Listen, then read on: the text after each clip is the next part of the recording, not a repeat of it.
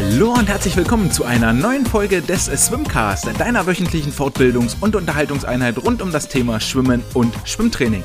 Mein Name ist André und ich freue mich, dass ihr zur vorletzten Folge in diesem Jahr wieder eingeschaltet habt, dass ihr zuhören wollt, was es in den vergangenen sieben Tagen alles passiert ist. Die Schwimmer und Schwimmerinnen waren in Magdeburg unterwegs, waren in Barcelona unterwegs. Wir werden uns die Wettkampfergebnisse mal etwas angucken und auswerten, etwas tiefer einsteigen. Dann gibt es einen Ausblick auf die Kurzbahn-WM in Abu Dhabi, die am heutigen Donnerstag, den 16. Dezember, schon startet. Also wenn ihr die Folge morgens um 6 direkt runterladet, dann habt ihr noch 30 Minuten Zeit, um euch den Ausblick anzuhören. Ansonsten könnt ihr live an den Ergebnissen messen, wie gut die Vorhersagen, die ich im Folgenden treffen werde, zutreffen werden. Dann gibt es den zweiten Teil von Nele Schulze. Wir haben uns wieder zusammengesetzt und über die vergangenen Monate, über die vergangenen sechs Wochen geplaudert und ihr werdet hören, dass das Leben nicht immer geradeaus geht, sondern ganz viele Haken schlägt, mal links, mal rechts und äh, wie sie mit diesen Hindernissen und Schwierigkeiten umgeht, das hört ihr dort. In der Wissenschaft der Woche geht es um die Nordic Curls und es gibt eine Aufgabe der Woche, die das Weihnachtsfest etwas erträglicher macht. Zumindest freut man sich danach deutlich mehr auf die Pause, die dann kommt. Zu guter Letzt sei gesagt, auf den Social Media Kanälen bin ich natürlich auch unterwegs. Über Instagram oder über Twitter könnt ihr mit mir in Kontakt treten und ihr könnt auch jederzeit gerne eine E-Mail schreiben an andre.swimcast.de. Und nun genug der Vorrede, lasst uns einsteigen mit den wirklichen Inhalten. Und der wichtigste Inhalt, den möchte ich gleich ganz am Anfang transportieren, denn das Jahr neigt sich dem Ende. Nächste Woche gibt es zwar noch eine Folge, aber bevor es dort dann untergeht, möchte ich heute schon mal ein dickes, dickes Danke ausrichten an alle, die hier das erste volle Jahr im Swimcast 65 Episoden sind es inzwischen als kleines Lockdown-Projekt angefangen, aber die dieses kleine, ehemals kleine Projekt Swimcast unterstützen mit Spenden, mit Likes, mit Kommentaren, mit E-Mails. Also Dank geht raus an euch, dass ihr jede Woche zuhört, dass ihr diskutiert, dass ihr über Anregungen und über Kritik dafür sorgt, dass dieses Projekt permanent besser wird und ich hoffe, das merkt ihr auch. Wenn ihr Lob, Verbesserungsvorschläge habt, wenn ihr etwas hören möchtet, wenn ihr Kritik habt, wenn euch etwas nervt, stört, was ich kann ich besser oder anders machen, dann schreibt gerne eine E-Mail an andre.swimcast.de, das Postfach at 24-7 geöffnet für euch. Lasst uns auch gerne gemeinsam in Austausch treten, vielleicht gar nicht ich mit oder ihr mit mir, sondern auch gerne ihr mit euren Trainerkollegen, redet miteinander über Konzepte, über Ideen, über Möglichkeiten, die ihr habt, stellt Fragen, wenn ihr merkt, dass es in einem Verein besonders gut läuft. Und äh, tauscht euch aus in der Hoffnung, dass wir den Schwimmsport Stück für Stück ein kleines bisschen besser machen, dass wir diese Leidenschaft und das Feuer, das wir jeden Tag an den Beckenrand bringen, auch nach außen transportieren, dass auch andere Unbeteiligte merken, ey, das ist ein ziemlich cooler Sport hier. Und da sollten wir noch mehr Aufmerksamkeit dafür generieren.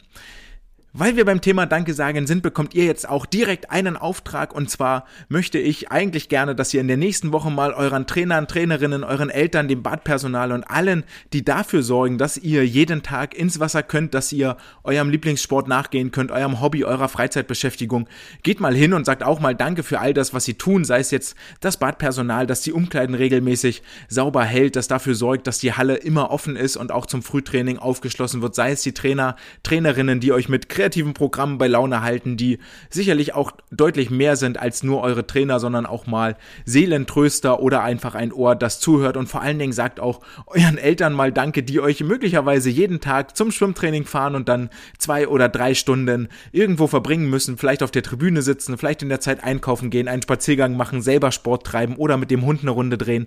Sagt auch euren Eltern mal Danke, dass sie euch zum Training bringen und dafür sorgen, dass ihr diesem Sport nachgehen könnt. Und jetzt, wo das erledigt ist, wünsche ich euch viel Spaß mit dem äh, zweiten Teil auf der Reise der Nele Schulze. Ich gebe ab ins Interview mit Nele und wünsche euch viel Vergnügen. Wir hören uns danach gleich wieder. Willkommen zurück, liebe Nele. Ungefähr, ich weiß gar nicht, es müssten sieben oder acht Wochen sein nach deinem, wir müssen sechs Wochen, sechs Wochen sind es, glaube ich. Äh, wir haben uns das letzte Mal nach der Kurzbahn-EM gehört, oder? Ja. Dann, dann sind das genau sechs Wochen. Das habe ich nämlich nochmal nachgeguckt. Das wird später nochmal äh, kurz eine Rolle spielen und äh, auflaufen. Wie geht's dir? Erste Frage. Ja, also mir geht's gerade sehr gut. Ähm, ja, also ein bisschen äh, gestresst hier und da, aber alles gut. Der übliche Weihnachtsstress oder irgendwas Schlimmeres? Ja, gerade mit der Schule ein bisschen und bei Weihnachten, da habe ich es auch ein bisschen eilig, weil ich habe tatsächlich äh, auch noch keine Geschenke gekauft. Kannst du so, was ist denn dein Plan für Geschenke kaufen? Das habe ich tatsächlich hier aufgeschrieben, wollte ich, wollte ich zum Ende hin machen. Machen wir es jetzt am Anfang. Was war dein Plan? Es würde sich ja anbieten, so Hamburg-typische Geschichten mitzubringen.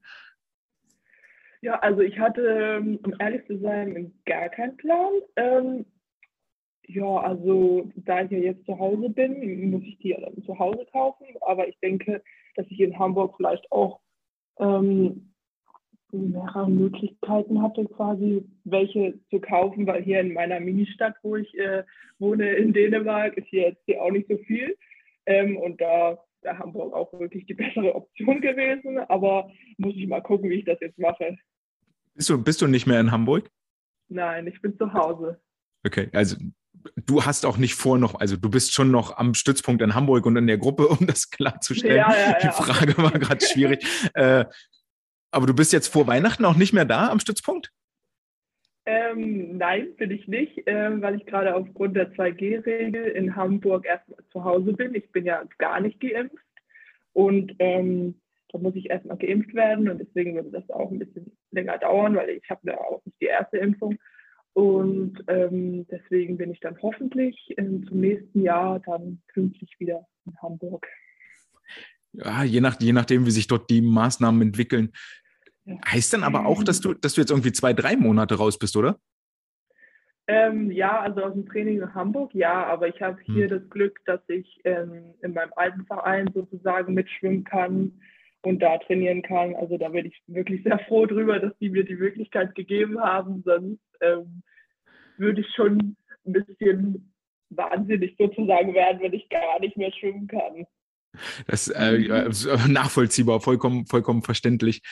Dann, dann lass uns doch mal zum Schwimmerischen überleiten. Ich würde tatsächlich noch mal anfangen, als wir uns das letzte Mal gehört haben. Äh, sagtest du, dass in den kommenden Wochen und Monaten erstmal noch der Olbrecht-Test ansteht und dass du gerne Start und Wende verbessern möchtest. Äh, lass uns mal mhm. beim Olbrecht-Test anfangen. Hast du, kannst du uns da mitnehmen, Olbrecht-Test, was habt ihr dort gemacht? Was ist die Auswertung? Was waren die Erkenntnisse daraus? Ja, also der Olbrecht-Test, ähm, ja, die Erkenntnisse daraus waren halt, dass wir alle ein bisschen mehr Langstrecke tra trainieren müssen. Also ähm, haben wir in letzter Zeit so sehr viele äh, 800 am Stück, ähm, Tausender, sowas wie 6 mal 1000 haben wir auch gemacht. Und ähm, so dass wir nicht nur 50er, 100, 200 da und dann auch ein bisschen mehr ins Längere gehen. Okay. Gab es irgendwas, was, was bei dir auffällig war oder hast du dich einfach in den, in den Mittelwert mit eingegliedert? Ja, also bei mir, also wir waren alle gleich. Wir müssen alle einfach ein bisschen mehr auf die längeren Strecken. Okay, wie, wie, ist dir das, wie ist dir das gefallen bei den längeren Strecken? Also ich finde auch tatsächlich, ähm, es schwankt bei mir ein bisschen, weil auf der einen Seite finde ich es richtig gut und dann, wenn ich da diese Tausender am Stück finde, finde ich es richtig, macht es mir Spaß irgendwie. Aber auf der anderen Seite werden mir auch bei, nach 200 Metern wird mir einfach langweilig und dann denke ich irgendwie, äh, was soll ich denn nach dem Training essen und sowas. Also es ist so ein bisschen tricky. Ich bin mir da nicht ganz sicher, ob ich es mag oder ob ich es nicht mag. Singst du auch Lieder im Kopf oder wie zählst du mit bei den Tausendern? Ist das so klassische, klassische Schummerfrage. Hat jeder so seine Taktik? Also ich zähle manchmal gar nicht mit. Und dann, ähm, also ich versuche es zumindest und dann nach 200, dann verliere ich irgendwie äh, den Rhythmus. Und dann gucke ich so ein bisschen, okay, da sind ja meistens immer Leute vor mir, also wenn die dann aufhören zu schwimmen, höre ich dann auch auf mit Schwimmen. Ähm, aber ich zähle dann immer, ähm, also bei 800 Meter sind es ja 1650er und dann zähle ich halt immer ähm, bis 18 sozusagen, wenn ich es dann schaffen sollte, auch mitzuzählen. okay. Ich habe dann immer alles mögliche, ich habe auch in Prozenten gezählt oder in Brüchen Ach, und alles, Alter. alles mögliche, um mich, um mich zu unterhalten. Es äh, war Kurzbahn, da musste es ein bisschen schneller sein und es lag mir auch ein bisschen. Äh, hast, du, hast du so einen klassischen Ohrwurm, der dir im Kopf rumschwirrt oder ist das gar, gar keine Rolle? Also bei mir ist es immer ein unterschiedliches Lied. Also ja, es ist immer unterschiedlich. Okay. Ähm, als zweiten Punkt hast du gesagt, dass du Start und Wende verbessern wolltest. Daran wolltest du arbeiten. Würdest du da einen Haken drin hintersetzen? Ähm, beim Start jetzt schon, bei den Wänden immer noch nicht so.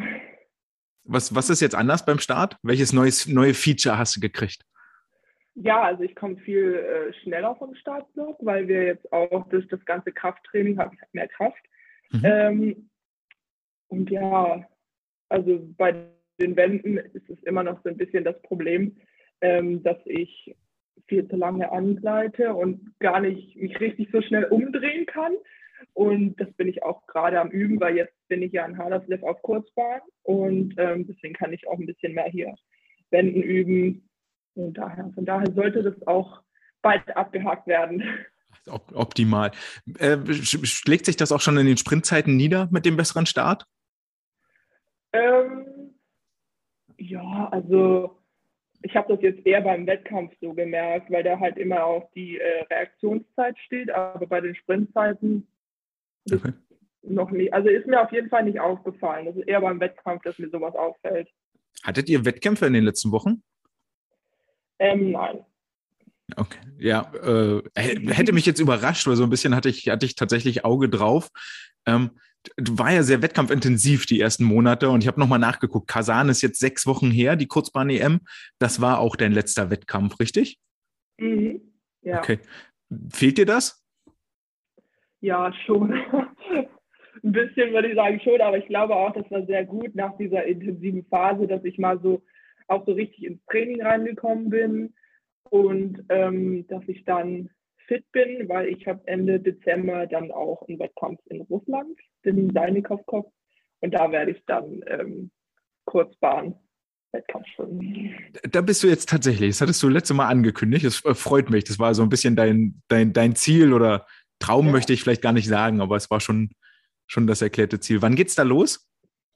Ähm, also wir fliegen am 26. und ähm, der Wettkampf geht dann vom 27. Dezember bis zum 29.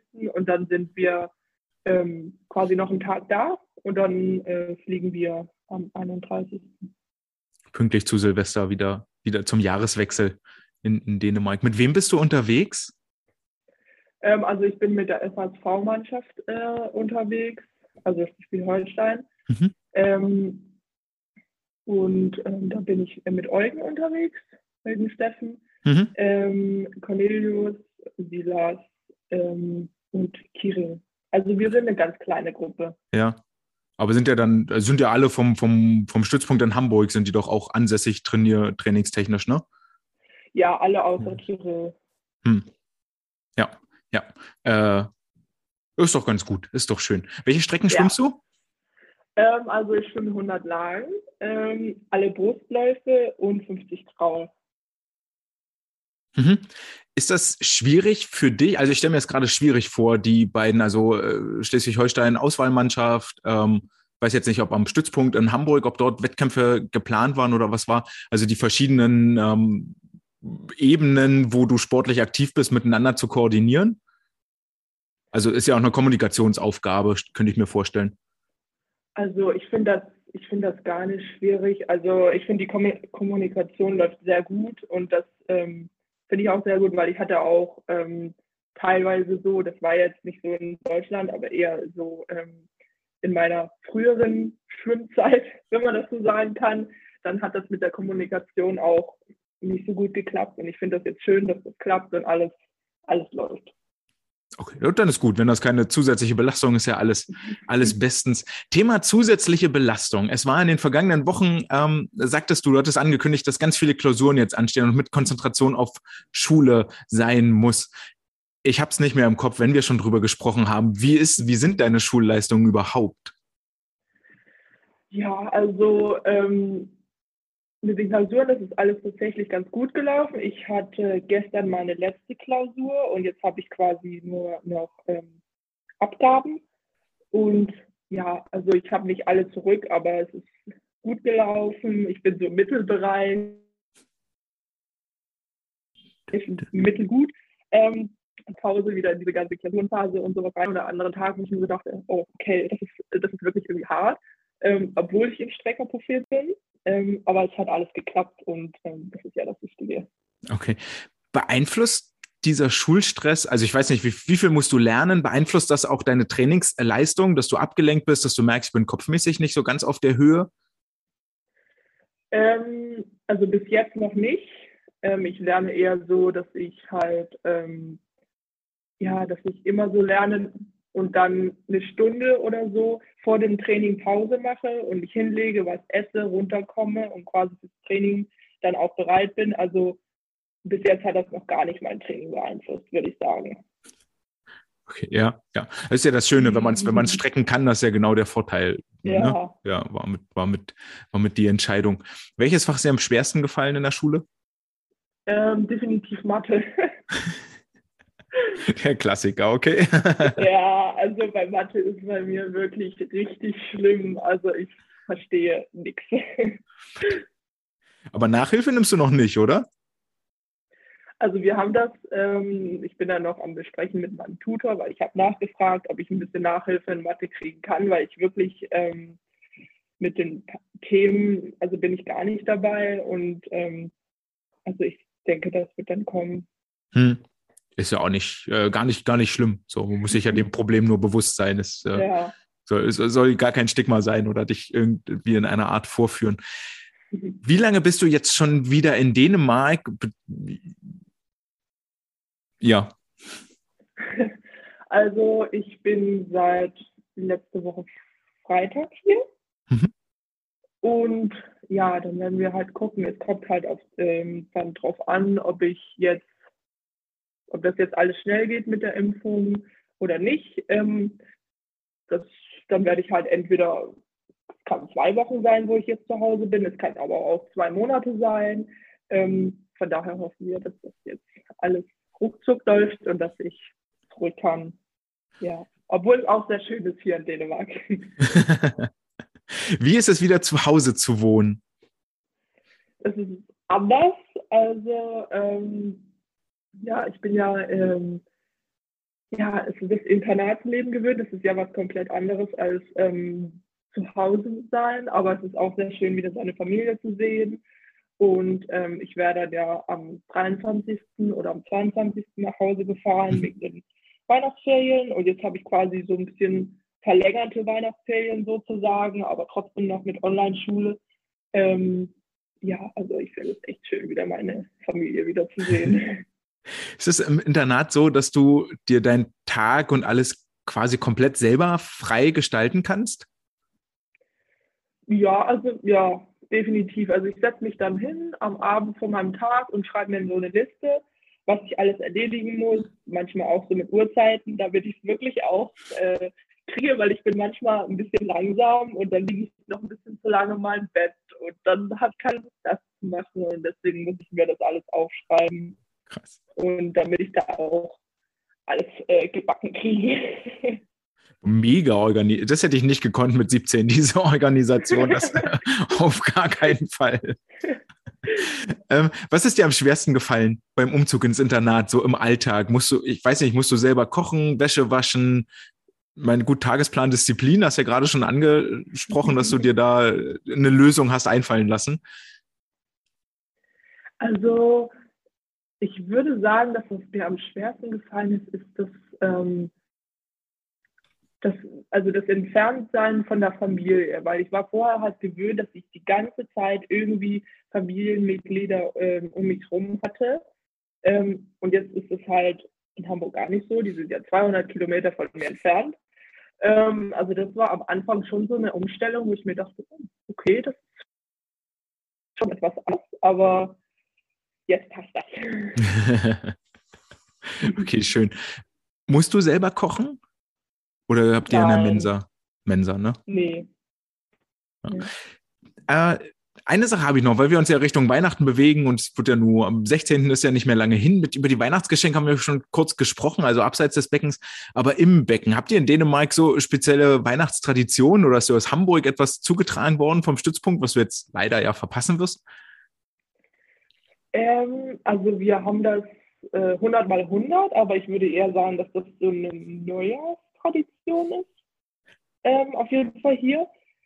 Ähm, und sonst, ja, wir hören halt immer Weihnachtslieder zum Training hier in Dänemark. Ähm, wovon ich eigentlich nicht so der Fan bin, weil während ich gerade am Sterben bin, äh, Weihnachtslieder zu hören, ist nicht so mein Ding, aber das ist irgendwie auch ganz Also es ist irgendwie auch besonders, weil Weihnachten ist ja auch eine besondere Zeit und ja, von daher geht das ja noch. wer, wer, ist denn für die Musik verantwortlich? Ist der Trainer oder macht das immer einer von den, von den Sportlern? Ja, es ist immer unterschiedlich. Manchmal ist es der Trainer, manchmal ist es der ähm, ein Sportler. Es kommt halt immer darauf an, äh, wer gerade irgendwas hören will und irgendwas anmacht. Was läuft dann aus der Box, wenn du dran bist? Äh, also ich war tatsächlich noch nie dran. ich bin auch froh drüber, weil ich glaube, ähm, dass äh, mein Musikgeschmack ein bisschen speziell ist. Das sagen ja alle. Wollen die Leute nicht hören. Das sagen ja alle, dass ihr Musikgeschmack sehr speziell ist. Und dann die Klassiker, so die Playlist. Mach du mal was an. Ja, aber normalerweise höre ich das nicht. Eigentlich ist immer was ganz anderes. So. Ja, ja, ja. ganz, äh, ganz hübsch. Freust du dich denn auf die 100 mal 100? Ja, definitiv. Also ich habe das tatsächlich noch nie gemacht. Auch irgendwie komisch. Äh, aber ich freue mich, deswegen freue ich mich umso mehr drauf. Dann ist noch gar nicht so Tradition, dass wenn du es ja, noch nie gemacht hast. Das stimmt. Ich war irgendwie immer weg, wenn wir sowas gemacht haben. In Russland beim Wettkampf. Äh, dann hat sich auch die Frage erledigt, ansonsten trainierst du durch zwischen den Feiertagen? Ähm, also am 24. bis 26. nicht. Ähm, also doch, am 24. ist was geplant, weil ich halt am 26. dann nach Russland fliege. Ähm, aber sonst haben wir so halt die drei, vier Tage Pause ähm, vom 24. an und dann ähm, geht es quasi wieder los. Also Neujahr haben wir auch noch, also vom 31. bis 1.2. hier. Und dann, mhm. ich bin mir da auch nicht so ganz sicher, ich glaube am 3. geht es dann wieder los mit dem Training. Also fast durchdrehen. Okay. Ja. Ja, du bist ja auch unterwegs äh, zum, ja. zum, zum Wettkampf, so von daher gut beschäftigt bist du und es wird dir wohl nicht langweilig werden. Was erwartet dich denn dann Richtung Januar, Februar? Ja. Sportlich, schulisch? Ja, also, also ich bin dann erstmal mit den ganzen Klausuren fertig. Also schulisch wird das erstmal sehr entspannt sein. Ähm, und äh, sportlich, ich glaube, also am, ab nächstes Jahr geht es so richtig los, wenn es halt mit der Impfung wieder klappt und ich wieder zurück kann, wovon ich halt ausgehe. Ähm, ja, also da geht es auf jeden Fall richtig los mit Trainingslagern, Höhentrainingslagern, ähm, Quali-Wettkämpfe und so weiter für die Höhepunkte am Sommer. Mhm. Wann seid ihr im Höhentrainingslager? Ähm, das ist noch nicht ganz sicher, ob ich da überhaupt mitfliege. Ähm, aber zuerst also gehen wir davon aus, dass ich mitfliege. Und dann ist das von 5. Januar. Oh. Okay. Ja. Also direkt nach den Ferien sozusagen. Da muss ich ranhalten mit der Impfung, oder? Ja, deswegen weiß ich ja noch nicht so ganz, äh, ob ich damit fliegen kann, wegen äh, der Impfung hier ja. Okay. Bereust du denn, dass du bis jetzt noch keine Impfung hast? Weil das macht schon den Eindruck, als würde dir das gerade viele Steine in den Weg legen. Oder ging es nicht? Oder möchtest du uns da mitnehmen, warum du noch, noch nicht geimpft bist? Ähm, also ich bereue es tatsächlich nicht, dass ich ähm, noch nicht geimpft bin. Also das äh, liegt halt an privaten Gründen, weshalb das jetzt quasi, sage ich mal, so lange gedauert hat. Ähm, und ja, das hat auch mir ein bisschen extra Zeit gegeben, um ein bisschen darüber zu reflektieren. Ähm, und ja, jetzt sitzt mir schon Stein in den Weg, aber ich versuche immer, ähm, da das Positive daraus zu ziehen. Ähm, obwohl es manchmal schon echt ein bisschen blöd ist. Aber ähm, ich kann ja jetzt dagegen tun. Ich bin äh, jetzt an der Sache und es geht weiter. okay, wenn du jetzt in Dänemark gerade trainierst, dann machst du die Pläne vom Olympiastützpunkt, kriegst du die vorgegeben dort oder machst du die Heimpläne, die ihr in Dänemark schwimmt? Also ich mache die, äh, die Heimpläne von hier ähm, und dann die Kraftpläne vom Olympiastützpunkt, weil die Kraftpläne sind halt wirklich sehr unterschiedlich ähm, und deswegen ist es besser, wenn ich halt die ähm, vom OSP mache, weil wir auch auf einen Krafttest aufbauen und ähm, ja, sonst schwimme ich aber mit den anderen hier mit. Okay, also so eine schöne, schöne Mixtur aus der, das Beste ja. aus beiden Welten. Ja, genau. Und immer nur extra Wurst hilft ja auch keinem, hilft ja auch keinem. Ja gut, dann äh, habe ich irgendwas vergessen. Möchtest du noch irgendwas loswerden? Nee, eigentlich nicht, außer äh, dass ich den Leuten frohe Weihnachten wünsche, frohe Weihnachtszeit und kommt gut ins neue Jahr. dem möchte ich nichts hinzufügen. Vielen Dank, Nele, für deine Zeit und ich freue mich auf unser, unser nächstes Meeting, dann hoffentlich nach dem Höhentrainingslager, Ende Januar, so um ja. den Dreh. Dir auch eine schöne Weihnachtszeit, ja. Dankeschön. Bis dann, tschüss. Tschüss. Soweit so spannend äh, bei Nele in Dänemark und äh, gucken wir mal auf die Wettkampfergebnisse in St. Petersburg, was denn dort die Trainingsresultate sind, die sie dort ins Wasser bringen kann. Einige andere Sportler und Sportlerinnen hatten schon die Möglichkeit, Trainingsresultate ins Wasser zu bringen in der vergangenen Woche und wie es dort gelaufen ist, das erzähle ich euch gleich in den News der Woche.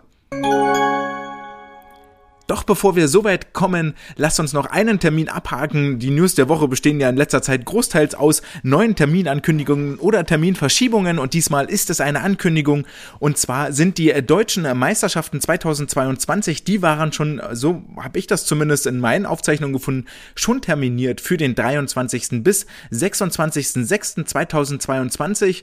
Jetzt steht allerdings fest, dass diese wieder im Rahmen der Finals stattfinden werden, also zusammen mit anderen äh, Sport äh, ja, Sportevents, nationalen Sporthöhepunkten wie die Turmspringer oder die Leichtathleten oder auch die Bahnradfahrer, die sich dort zusammentun zu einer Deutschland-Olympiade, so möchte ich es ja fast nennen. Also ein Event, wo die Fernsehanstalten nur einmal hinfahren, ihr Equipment aufbauen müssen und dann gleich sieben, acht Sportarten abgedeckt haben, um so für, für, für mehr Medienpräsenz zu sorgen. Gutes Event, ähm, gute Entscheidung meiner Meinung nach hier, das Ganze wieder im Rahmen der Finals einzubetten. Also markiert euch im Kalender 23. bis 26.06. dann hoffentlich auch wieder vor Zuschauern. Leider nicht vor Zuschauern hat die WM-Quali in Magdeburg stattgefunden. Vom 10. bis zum 12.12.2021 gab es äh, die ersten WM-Tickets oder Europameisterschaftstickets zu erschwimmen. Wie war das Prozedere dafür in Magdeburg vorgesehen? Regelwerk war insofern, als dass es hieß, unterbietest du die EM oder WM-Norm über eine Strecke, dann bekommt der Schnellste, der diese Norm unterbietet, sicher ein Ticket schon mal ähm, zugesteckt und kann damit sicher für die Titelkämpfe, entweder die europäischen, die kontinentalen in Rom oder die globalen Welttitelkämpfe in Fukuoka planen. Soweit, so einfach das ganze Prozedere, dass es hier und da noch die ein oder andere Öse gab, werden wir gleich noch merken. Aber zuerst mal ist es so sehr einfach geregelt und man hat damit Planungssicherheit für die Trainer, für die Sportler und Sportlerinnen, dass wir ähm, ja den Höhepunkt schon mal vorbereiten können. Wie viele Tickets wurden nun in der Hauptstadt Sachsen-Anhalts vergeben? Für die EM im August in Rom gab es insgesamt fünf gültige Erfüllungen, also fünf EM-Tickets sind zu den bereits bestehenden EM-Tickets der Olympiafinalisten, also Sarah Köhler, Florian Florian Wellbrock, Isabel Gose und Henning Mühlleitner dazugekommen. Das heißt, es gibt schon mal ein neunköpfiges Team bei der EM in, im August. Insgesamt sind die startenden Schwimmerinnen und Schwimmer in Magdeburg 13 Mal unter der EM-Pflichtzeit geschwommen. Für die Weltmeisterschaften im Mai in Fukuoka gab es keine gültige Erfüllung. Allerdings ist Oliver Klemet von der SG Frankfurt einmal unter der, unter der Pflichtzeit über die 1500 Meter Freistil geschwommen. Hier war allerdings Sven Schwarz nicht in Magdeburg am Start, der da mit Sicherheit einer der respektabelsten Widersacher für Oliver sein wird. Allgemein muss man sagen, zu dem Wettkampf, das Teilnehmerfeld war am Ende des Tages sehr, sehr überschaubar. Die Gesundheitsbehörden vor Ort haben wohl auch nochmal ordentlich eingedampft. Die Startmöglichkeiten für die ähm, Schwimmer und Schwimmerinnen insgesamt waren 48 Teilnehmer da, was natürlich schlussendlich die Ausschreibung, die A, B-Finals vorgesehen hatte, überflüssig gemacht hat. Alle, die im Vorlauf gestartet sind, sind auch ins Finale gekommen. Es gab eigentlich, gab, glaube ich, in keinem Starterfeld äh, oder über keine Strecke ein Starterfeld, das mehr als acht Sportler beinhaltet hat. Und ich möchte hier Zoe Vogelmann an dieser Stelle zitieren, die nach ihren, ich glaube, 200 Lagen, könnten auch die 400 Lagen gewesen sein, ähm, sich gegenüber dem DSV wie folgt geäußert hat.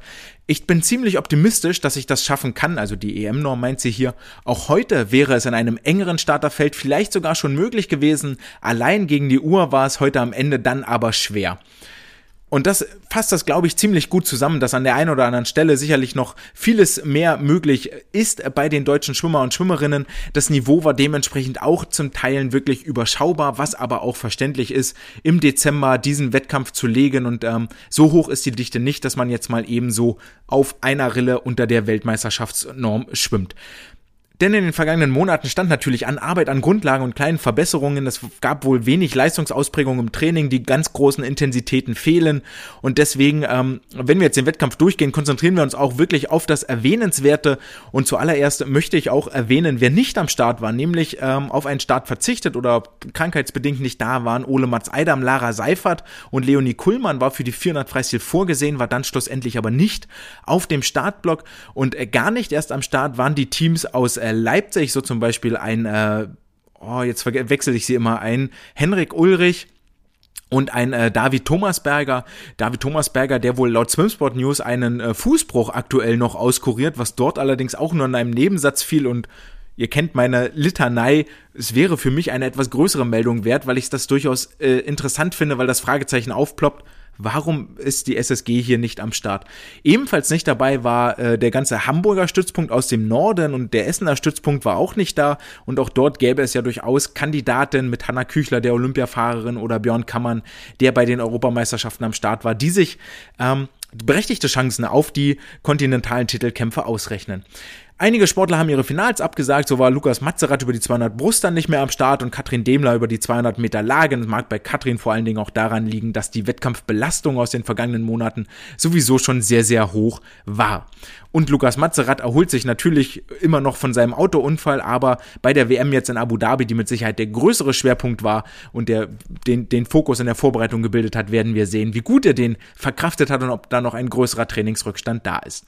Und damit zu den Wettkampfergebnissen. Am Freitag erfüllten die Europameisterschaftsnorm über die 200 Freistil Lukas Mertens 1,46,91, damit nur knappe sieben Zehntel über der WM-Norm geblieben, aber auch neun Zehntel unter der EM-Norm und über die 200 Freistil bei den Frauen machte es ihm seine Partnerin Isabel Gose nach in 1,58,32 blieb sie 1,1 Sekunden unter der EM-Norm und 1,2 Sekunden über der Weltmeisterschaftsnorm. Also da ist noch way to go für die 200 Meter Freistil, um es zu schaffen.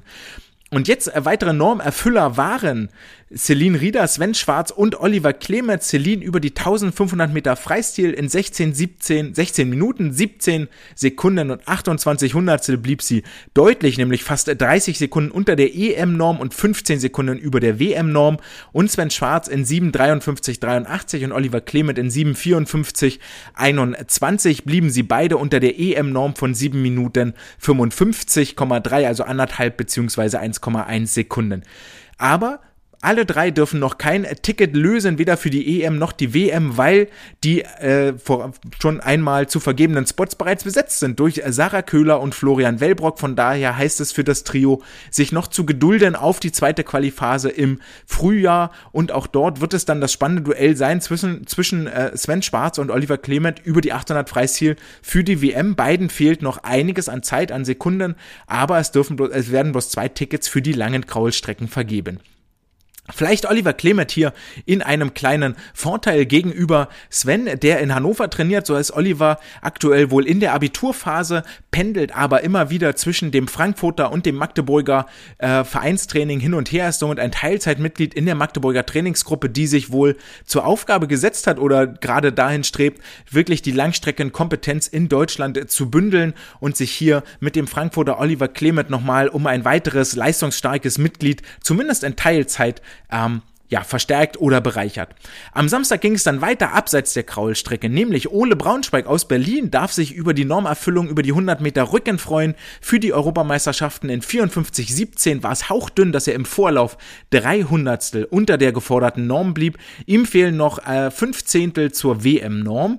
Die 400 Meter Lagen bei den Frauen sahen Zoe Vogelmann die EM-Norm erfüllen. In 4,44,60, nee, in 4,42,64 blieb sie zwei Sekunden unter der EM-Norm und 1,2 Sekunden über der WM-Norm und äh, wieder Eine Normzeit erfüllt, aber kein Ticket gelöst. Mit besten Dank an Henning Mühlleitners Leistung bei den Olympischen Spielen hat Lukas Mertens über die 400 Meter Freistil, der in 3,47,40 unter der EM-Norm blieb und Isabel Gose hat ihre Nominierung über die 400 Freistil nochmal bestätigt, blieb im Finale in 4,07,76 deutlich, deutlich unter der EM-Norm, fast sechs Sekunden drunter und nur sieben Zehntel über der Weltmeisterschaftsnorm. Also sie bereits in einer guten Form und die Nominierung nochmal bestätigt. Am Sonntag gab es dann noch einen EM-Erfüller und zwar Angelina Köhler aus Hannover blieb in über 100 Meter Delfin in 58,72 unter der EM-Norm zwei Zehntel, eine Sekunde über der WM-Norm und dann gab es noch vier Normerfüller, die aber leider wieder kein Ticket sichern wegen Florian Wellbrock und Sarah Köhlers Erfolgen in Tokio. Die beiden sind ja aber auch klare Medaillenkandidaten bei der EM und bei der WM. Über die 1500 Freistil blieben Oliver Klemet in 1458,33 unter der Norm und Florian Wellbrock blieb in 1450,81 sowohl unter der WM als auch unter der EM-Norm. Wer jetzt genau zugehört hat, der hat auch gehört, dass die 1500 Freistil Oliver Klimet zwei Sekunden unter der Weltmeisterschaftsnorm geblieben ist. Also zumindest so ein kleine, kleine Ecke vom, vom WM-Ticket darf er sich zu Hause schon mal übers Bett hängen. Die 800 Meter Freistil bei den Frauen sahen zwei Normerfüller für die Europameisterschaften, nämlich Isabel Gose und Celine Rieder in 8,31 bzw. 8,37 blieben beide unter der Weltmeisterschaftsnorm. Und damit haben wir fünf gültige EM-Erfüllungen, 13 Mal unter Pflichtzeit und für die Europameisterschaften und für die WM null gültige Erfüllungen und Oliver Klemet, der einmal unter der Pflichtzeit blieb. Herzlichen Glückwunsch an alle Qualifizierten. Und damit setzen wir uns in den Flieger, lösen unser ganz persönliches Ticket, äh, jetten rüber in den Süden Europas nach Barcelona zu den katalanischen Junior Open, die vom 9. bis 12.12. .12. stattgefunden haben. Und hier war eine Nachwuchsauswahl des Deutschen Schwimmverbandes am Start unter der Leitung des Juniorenbundestrainers Carsten Goses, der zusammen mit Florian Zabian, Glocke und Stefan Wittgi unterwegs war. Und hier hat sich der DSV-Nachwuchs in sehr, sehr guter Form präsentiert, zumindest was die Hardware angeht, was wieder mit nach Hause gesteppt wurde oder wie ich scherzhaft sagen würde, hoffentlich hatten die kein Übergepäck und mussten zusätzlich bezahlen. Wir konzentrieren uns auf die wesentlichen Ergebnisse, denn insgesamt gab es für das DSV-Team 37 Medaillen, die hier mit nach Deutschland zurückgeflogen sind. Davon 21 Siege, 9 zweite Plätze und 7 dritte Plätze, was aller Ehren wert ist. Und äh, der ein oder andere hatte wirklich ein aus, äh, herausragend erfolgreiches Meeting. Ich äh, möchte hier einmal aufzählen, wer eine Medaille geholt hat und gleichzeitig Bestzeit geschwommen ist, vor allen Dingen im Vergleich zu den deutschen Jahrgangsmeisterschaften, wo mit Sicherheit der ein oder andere schon aus dem Höhentrainingslager kam und jetzt zwei Monate später in der spanischen Sonne und das Hotel muss wohl am Strand gelegen haben. Zumindest gab es Videos auf Social Media, wo der Nachwuchskader gemeinsam zum nächtlichen Baden ins Meer gerannt ist.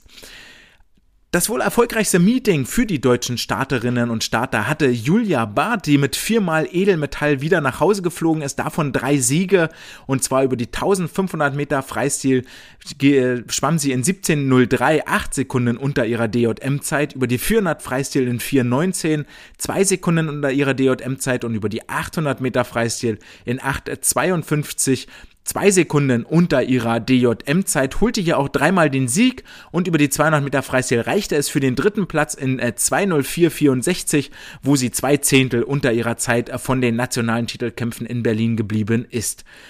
Große Mannschaftsstärke zeigte der DSV über die 50 Meter Freistil. Hier gab es einen Doppelsieg durch Lukas Klos und Oskar Dementjew, die in 23,50 sich den obersten Platz auf dem Podium teilten. Lukas der 300 über und Oskar der 500 unter seiner DJM-Zeit blieb und damit haben sich beide auf den exakt gleiche Zeit von 23,50 geeinigt.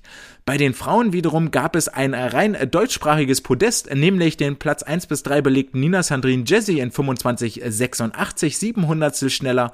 Äh, Anna-Maria, Anna-Sophie, oh Gott, Anna-Maria Börstler, glaube ich, in 26,12 die drei Zehntel unter der DJM-Zeit blieb und Lisa Marie Finger, die in 26,34 vier Zehntel langsamer war als zu den deutschen Jahrgangsmeisterschaften. Anna-Maria Börstler holt auch noch eine zweite Medaille über die 50 Meter Rücken in 28,98 gewinnt sie den Wettbewerb. Ebenfalls zweimal Gold holt Saskia, Saskia Blasius über die 100 Meter Brust bei den Frauen in 1,11, vier Zehntel langsamer und über die 400 Meter Lagen weiblich in 4,52, wo sie drei Sekunden unter ihrer DJM-Zeit geblieben ist.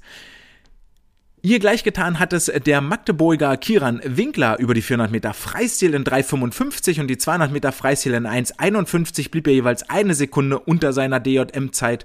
Und dann gab es noch einen weiteren Sieg durch Luis Schubert über die 200 Meter Delfin in 2,02,83 verbesserte er seine DJM-Zeit um zwei Sekunden und Levin Peschlo, der über die 1500 Meter Freistil in 15,53 vier Sekunden schneller schwamm, als er das noch in Berlin getan hat im Oktober. Also wirklich wirklich, wirklich ein erfolgreiches Meeting. Wenn man sich die Hardware anguckt, aus kurzen Zitaten war zu entnehmen, naja, so hm, zeitmäßig hätte man sich an der einen oder anderen Stelle wohl schon mal mehr gewünscht, aber man kann nicht alles haben. Die Medaillen sind hoffentlich die Trainingsmotivation für die kommenden Monate. Und damit kommen wir zu den Kurzbahn-Weltmeisterschaften in Abu Dhabi.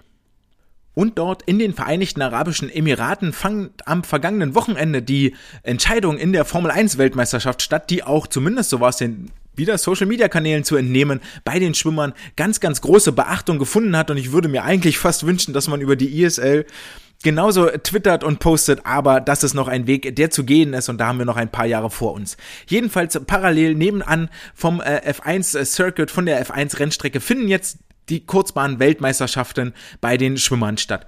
Das Ganze wird es im deutschen Fernsehen auch zu sehen geben und zwar hat das ZDF sich die Übertragungsrechte gesichert und nach Rückfrage über meinen Twitter-Kanal ähm, ist es so, dass es leider keinen direkten Livestream im ZDF geben wird. Ich hatte zumindest auf eine auf ein Online-Angebot ähm, gesetzt, sondern es wird nur in Ausschnitten während der Sportsendung und in, und in den Nachrichten von den Weltmeisterschaften berichtet. Also Erfolge dort im Becken von Abu Dhabi sind wohl Voraussetzungen dafür, dass im ZDF über die Schwimmwettbewerbe berichtet wird.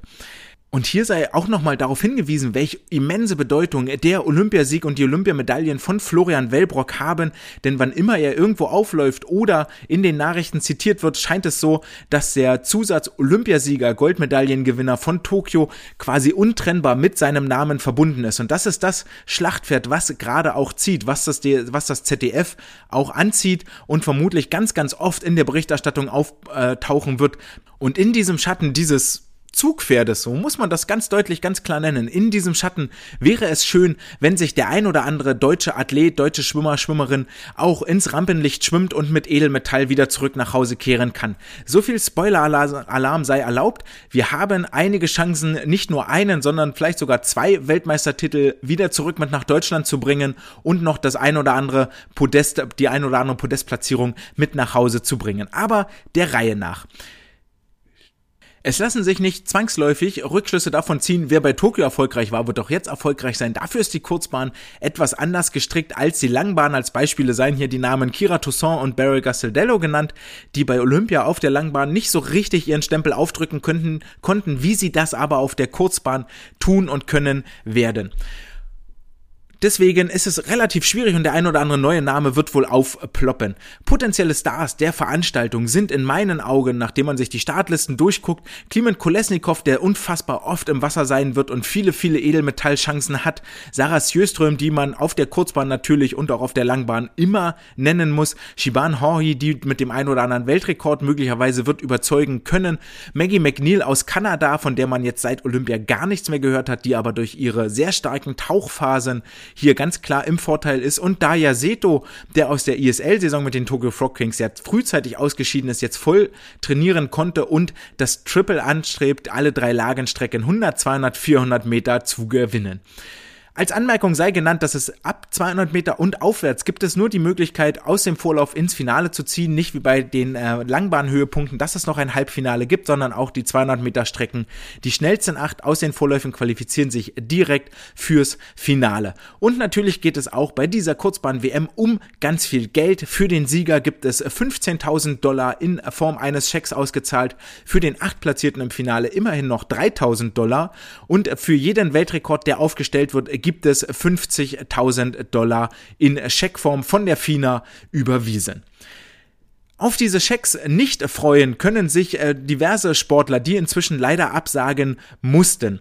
Zum einen sei dort genannt Abby Wood, die für die Briten durchaus eine Medaillenhoffnung war, die aufgrund des pfeiferschen Drüsenfiebers Mononukleose, ich glaube, es ist pfeifersches Drüsenfieber, das, was Paltrinieri auch vor Olympia hatte, absagen musste. Kyle Chalmers, der schon vor anderthalb, zwei Wochen gesagt hat, dass er wegen einer Schulterverletzung nicht dabei sein kann, sowie äh, ein Großteil des südafrikanischen Teams und dazu gehören auch Tatjana Schönmaker, die Olympiasiegerin über die 200 Meter Brust, sowie der im Weltcup auf die Bildfläche geploppte Matthew, Matthew Sates, die beide nicht anreisen können, weil die Südafrikaner nicht aus ihrem Land hinauskommen, weil es entweder entweder wegen Einreise- oder Ausreisebeschränkungen nicht äh, zu einem Start jetzt hier in Abu Dhabi wird kommen.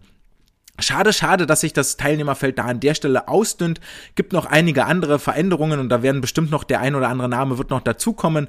Und für die Brustschwimmer Lukas Mazerat und Fabian Schwingenschlögel eigentlich eine gute Nachricht für den einzelnen Sportler. Natürlich traurig. Felipe Lima, der Brasilianer, musste seinen Start absagen wegen äh, persönlichen Gründen war da, glaube ich, von ihm genannt worden. Und damit lasst uns einsteigen in die einzelnen Lagen und mit den Bruststrecken anfangen. Für den DSV sind hier Lukas Mazerat und Fabian Schwingenschlögel sowie Marco Koch am Start. Lukas über die 50 und 100 Meter, Marco über die 200 Meter Brust und Fabi nimmt alle drei Strecken mit. Und wir erinnern uns zurück, dass Lukas und Fabi Platz 9 und 10 in Tokio belegt haben über die 100 Meter Brust und jetzt hier auch auf der Kurzbahn in das Finale schwimmen wollen. Lukas, natürlich die Frage gerade schon kurz angekündigt, ähm, wie geht es ihm nach seinem Autounfall, wie groß war der Trainingsausfall und wie fit ist er im Moment, darüber müssen wir uns bei Fabi keine Sorgen machen. Und sie werden auf ein immens starkes äh, Starterfeld treffen. Ilya Shimanovic und Nick Fink sind wieder mit dabei, die über die 50, 100 äh, Meter und über die 200 Meter ihr Duell vom ISL-Finale wieder aufleben lassen. Nicolo Martinenghi über die 50 Meter noch mit zu nennen. Über die 100 Meter gibt es in meinen Augen bei den Männern quasi das, das engste Feld mit den größten Namen. Ilya Shimanovic, Martinenghi wieder dabei, Fabio Scozzoli, Arno Kaminga, der dann dort mitschwimmt, Emre Sakci für die Türkei mit am Start, Nick Fink und nicht zu vergessen Michael Andrew für die Amerikaner wird das erste Mal seit Olympia wieder Wettkampfluft schnuppern. Dennoch sollte hier für Derby eigentlich das Finale machbar sein. Über die 200 Meter Brust äh, scheint für mich auch für Fabi und für Marco, für beide das Finale machbar. Eine Zeit um zwei Minuten vier könnte hierfür schon reichen und dass Marco das schwimmen kann, hat er bei der ISL gezeigt. Dass Fabi das schwimmen kann, hat er sowohl in der ISL als auch im Weltcup gezeigt. Der Favorit hier ist aber ganz klar eigentlich Arno Kaminga. Bei den Frauen gibt es keine deutschen Starter und die internationale Konkurrenz wird wohl die Abwesenheit von Lily King ein bisschen genießen, weil das die Chancen eröffnet für andere auf das Podest aufs Treppchen zu klettern. Zum einen über die 50 Meter Brust ist die große Frage natürlich, wie fit ist die italienische Nachwuchshoffnung Benedetta Pilato, die sich im Duell stellt mit Alia Atkinson und äh, Castiglioni, Emilia Castiglioni heißt sie, glaube ich, ähm, zusammen mit einigen anderen äh, Namen, äh, Shikonova, die für die Russen mit dabei ist, Sophie Hensen für die äh, Schweden und Lydia Jacobi, die Olympiasiegerin für die Amerikaner hier mit dem Wasser. Über die 100 Meter Brust gibt es dann einen äh, Dreikampf in meinen Augen zwischen Alia Atkinson, Emilia Castiglioni und äh, Emilia Carraro. Ich glaube, der Name von Castiglioni ist falsch, aber sei es drum. Und Emilia Carraro, die sich hier um die Plätze 1 bis 3 streiten. Evgenia Shikonova und äh, Julia Jefimova aus Estland können hier aber noch Worte mitreden. Und über die 200 Meter ähm, wird es wohl auf einen Zweikampf hinauslaufen zwischen Emily Escobido und Evgenia Chikonova. Natürlich auch noch einige andere Namen mit dabei. Laura Latinen, Mo Molly Renshaw, Anastasia Gorbenko, äh, Sophie Hensen, die man nicht vergessen darf, Melanie Margales, die hier alle im Finale mitschwimmen werden, aber Escobido und Chico Nova sind hier eigentlich die Favoriten. Über die Rückenstrecken bei den Männern gibt es äh, zwei Starter, Ole Braunschweig, Christian Diener, die das ganze Triple mit abdecken, 50, 100, 200 Meter. Und hier glänzen vor allen Dingen Coleman Stewart, der vom amerikanischen Verband nicht nominiert wurde, sowie Ryan Murphy mit Abwesenheit, der äh, auf einen Start, glaube ich, verzichtet hat. Das eröffnet aber die Möglichkeit für Christian Diener hier in die Medaillenvergabe mit einzugreifen. Und zwar zum einen über die 50 Meter ist es wohl Klimen Kolesnikov der ganz klare Favorit, wobei wobei sich dahinter aber mit Michel Lamberti, Robert Glinter und Christian Diener drei Kandidaten um die verbleibenden zwei Medaillen streiten. Ole Braunschweig geht laut Meldeliste auf Platz 12 ins Rennen, darf sich also Hoffnungen auf das Halbfinale und vielleicht auch so Außenseiterchancen aufs Finale ausrechnen. Über die 100 Meter Rücken äh, ist es auch so, dass hier Christian Diener durchaus Medaillenchancen hat. Der ganz klare Favorit wieder Kliman Kolesnikov, der eigentlich äh, ohne, ohne wirkliche Konkurrenz hier ins Rennen geht. Die Frage ist, wird er die 48,33, das hat er in der Vorrunde der ISL angekündigt, von Coleman Stewart den Weltrekord hier angreifen in Abu Dhabi und sich die 50.000 Dollar holen oder nicht? Dahinter Klimen Kolesnikov als klarer Sieger eigentlich gesetzt. Dahinter wieder Christian Diener mit Medaillenchancen. Nur Guillermo Guido und Robert Glinter waren schon mal schneller. Und über die 200 Meter sieht's dann richtig, richtig gut aus für Christian Diener, denn hier geht er als Zweitgesetzter ins Rennen rein. Nur Radoslav Kawecki, der Pole, ist schneller gemeldet als er, allerdings mit einer Zeit aus dem ISL-Finale aus dem Jahr 2020. Also die ist schon über ein Jahr alt und die Zeit von Christian Diener, das wissen wir ja inzwischen, ist noch gar nicht so alt. Und er hat in der ISL gezeigt, dass er in absoluter Topform ist und sich hier über die 200 Meter Rücken wirklich auf diesen Start konzentrieren kann. Also eine wirklich realistische Weltmeisterschaft Chance für Christian Diener. Bei den Frauen haben wir Laura Riedemann über die 50 und 100 Meter am Start. Sie hat sich ja nach den Olympischen Spielen von Tokio eine kleine Auszeit genommen, hat erstmal die Füße hochgelegt, hatte sich wohl dort auch sehr unter Druck gesetzt, den deutschen Rekord brechen zu wollen. Das ist ihr nicht gelungen, wie wir wissen, nicht mal, also nicht mal in Anführungsstrichen, das klingt jetzt härter als es ist, aber es äh, hat nicht für den Sprung ins Halbfinale gereicht für sie und das hat sie, glaube ich, schon sehr mitgenommen und sie wurde jetzt hier auf der Kurzbahn über ihre starken Tauchphasen mindestens auf Revanche streben, wenn nicht sogar äh, ins Finale vordringen wollen. Über die 50 Meter wird es das große Duell geben zwischen Kira Toussaint, Maggie McNeil und Kylie Maas, die hier den Weltrekord möglicherweise anpeilen von 25,60, der von Kira gehalten wird, aber Maggie McNeil mit ihren überragenden Tauchphasen wird da in die Medaillenvergabe äh, eingreifen können, vielleicht sogar um die Goldmedaille eingreifen können, hat auch bei der, beim Weltcup in Berlin gezeigt, zu was sie in der Lage ist. Über die 100 Meter sind es eigentlich die, äh, sind es zwei der drei Namen von den 50, die auch wieder eingreifen, nämlich Kira Toussaint, Kylie Maas. Dazu kommt Maike de Waard, ebenfalls als niederländische Teamkollegin von Kira. Kira war ja Covert positiv und wir dürfen gespannt sein, wie fit sie jetzt wirklich auftritt. Maggie McNeil schwimmt hier so ein bisschen außerhalb des Radars. Radars. Ihre Zeiten sind da sehr, sehr alt auf der Kurzbahn, also da können wir auch ein Auge drauf halten. Und über die 200 Meter gibt es wieder das Duell Kira Toussaint, Kylie Maas und äh, Margarita Panziera aus Italien die hier um die Medaillen äh, kämpfen werden. Die 200 Meter für Kira eigentlich zu lang, deswegen glaube ich nicht, dass sie das Triple holen wird, sondern Kylie Maas oder Panziera werden ihr das streitig machen. Die Österreicherin Lena Grabowski hier ebenfalls mit am Start. In den Delfinstrecken für den Deutschen Schwimmverband Ramon Klenz nominiert 100 und 200 Meter. Allerdings darf man sagen, dass über 100 und 200 Meter Chet Leclos als äh, Favorit gilt. Über die 200 Meter eigentlich am, am größten der Favorit. Der, Titel wird ihm nicht äh, streitig zu machen sein, solange er irgendwie den Weg auf den Startblock findet und ins Wasser. Ähm, die Frage wird viel eher sein, schwimmt er weiterhin mit dieser sehr, sehr unterhaltsamen Taktik für den Zuschauer, ersten 100 Meter all out und dann gucken wir mal, was noch geht. Ramon Klenz hier durchaus mit Finalchancen, der halt fünft schnellst gemeldet da ins Wasser springen wird. Über die 100 Meter gibt es das Duell Chettle Klogling, Tom Shields, der Rest wird wohl nur ein Nebendarsteller sein, Sebastian Chabo, Matteo Rivolta, Vinny Lanza. Ist nicht so, dass hier keine Namen auf dem Startblock stehen, aber Leclos und Shields heben sich hier schon deutlich ab vom Rest des Feldes. Auch Michael Andrew über die 100 Meter Delfin wieder im Wasser, ebenso wie über die 50 Meter Delfin, wobei hier natürlich alle Augen gerichtet sind auf das Duell von Sebastian Chabo gegen Nicolas Santos. Nicolas Santos, der für mich im IS, bei der ISL etwas zu weit getaucht ist als 15 Meter, aber die beiden äh, halten ja gerade gemeinsam den Weltrekord und es dürfte spannend sein zu sehen, wie sie auch bei dem Einzelfokus auf diesen 50 Meter Start jetzt in der Lage sein werden, vielleicht diesen Weltrekord zu brechen oder auch nicht. Die Konkurrenz sehr, sehr stark und vielfältig, dennoch denke ich, geht in meinen Augen an den beiden hier kein, führt da kein Weg dran vorbei.